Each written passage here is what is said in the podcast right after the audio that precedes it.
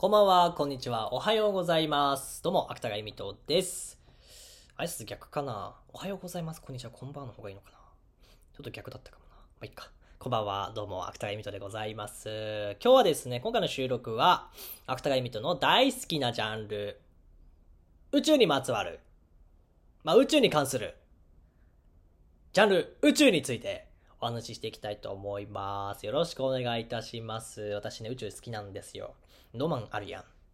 まだ明かされてないこと多すぎて。新しいものを、自分の知らないものをたくさん知れる世界ってロマンあるじゃないですか。宇宙めっちゃ好きなんですよ。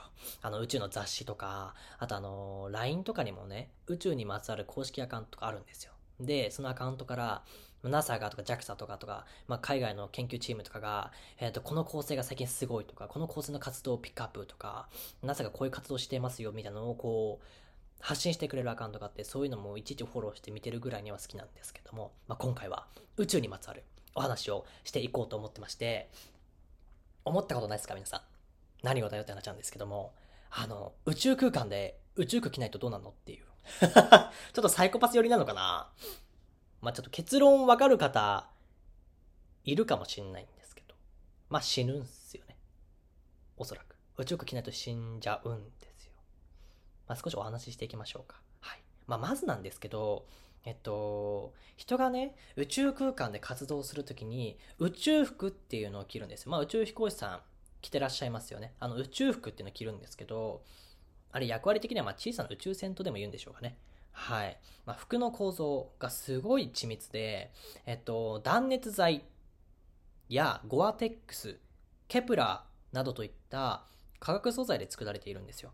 で、実に14層構造らしくて、14の層で作られているものが、まあ、宇宙服というものでございまして、重量はですね、ランドセルのように、まあ、背中に付けられた生命維持装置も合わせると約 120kg になるらしいんですね。この宇宙服。120キロなんですよ。地球上でね、120キロのものを身につけて身にまとって歩くのってすごい大変じゃないですか。でも宇宙空間においては、えー地球上、地上にいる時よりも重力が弱まる。またはまあなくなっている状態、無重力状態になっているので、まああまり重さは関係ないんですね。はい。で、まあこの120キロという重さになっておりまして、この宇宙服、アメリカ社製のもので、1着約、なんとお値段、1000万ドル。ドルって値がピンとこない方に日本円でお伝えしましょう。その額、約11億円。超高級品です。高くね？めちゃめちゃ高くない？高いよね。日本の一般のサラリーマンが生涯年収で獲得できる、まあ、生涯の年収、獲得できるお金っていうのが約2億円から3億円なので、まあ、それの3倍、4倍ですよ。高すぎないか。高すぎますね。はいまあ、11億円のものを宇宙飛行士さんたち1人1着ですね、身にまとって宇宙空間に、まあ、宇宙に出ていると。そしてまあ話は戻って、まあ、宇宙服を着ることなくですね、宇宙空間に飛び出したらどうなるのかということでございまして、まあ当然死んでしまうことになるんですよ。先ほどもお伝えした通り。で、まあその死因についてなんですけど、いくつか、まあ、挙げられております。まず一つ目が、体が破裂する。パーンって。パーンと破裂する。で、二つ目が、投資する。体が凍えて死んでしまう。で、三つ目が、窒息する。まあ、これらの説が非常に有力な説として知られています。まあ、でも中でも最も有力なのは、窒息と言われていて、地上にいるとき、人間っていうのは常に1気圧の圧力を受けているんですよ。それに対して真空状態での宇宙空間にはですね、気圧はないので、あのー生身の状態では、えー体内にある空気は膨張してしまうんですけども、まあ、皮膚が持ちこたえるのですぐには破裂しないらしいです。また、宇宙空間はマイナス270度という極寒の世界なんですが、熱を伝えるために欠かせない空気がないことから、体から熱が奪われて投資に至るまでには、またかなりの時間を要すると。なので、なので体が破裂するというのと、投資をするっていうのは、速攻ではないんですよ。時間がかかる。もしくは可能性がある。というふうに言われています。そしてそれらを差し置いて最も有力な説として出ているのが、窒息でございまして、宇宙空間では先ほど言った通り、空気がないので呼吸ができないんですよ。酸素を供給することができないので、まあ、即効性であるもので言うと、窒息する。宇宙空間で宇宙服を着ないとですね、酸素供給、まあ、呼吸ができないので、窒息する。宇宙服の役割として一番、一番強いのは、呼吸するためのものだというふうに思っていただければ結構でございます。はい。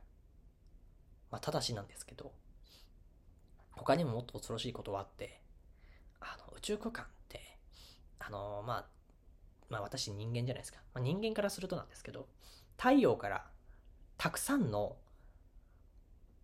宇宙船が飛んでくるんですよ。宇宙船っていうのはあの船の方じゃなくて、線です。定規の線のあの線。宇宙船と書きますけど、まあ、宇宙船。で、この宇宙船っていうのはガンマ線などを含む強い放射線なんですね。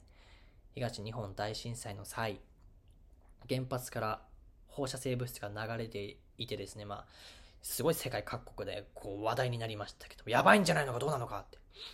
日本の原発もそれを機にですね、一時稼働を停止しておりましたが、まあ、その宇宙空間ではですね、そのガンマ線などを含む強い放射線が放出されています。で、これを生身の状態で浴びた場合ですね、人体に深刻なダメージをもたらすんですよ。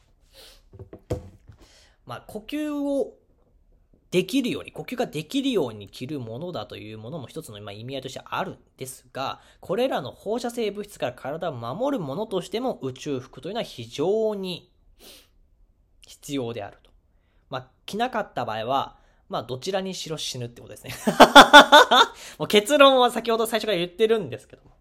はい。まあ、他にも、宇宙空間にはですね、宇宙ゴミ、スペースデブリっていうんですけども、たくさんのですね、ゴミが高速で飛び交っているので、まあ、これらの危険から、その者たちからも身を守るためにもですね、宇宙服っていうのは欠かすことができないアイテムになっています。はい。まあ、以上のもの、可能性たち、うん、ものというか可能性があるので、まあ、宇宙服を着なければいけない。で、宇宙服を着なかった場合は、まあ、どうなるかというと、結論的にはどちらにしろ死にます。この収録おかしいな宇宙服着なかったらどうなるんだっていう話なんで、まあ、最初から言っちゃったんだけど結論はね。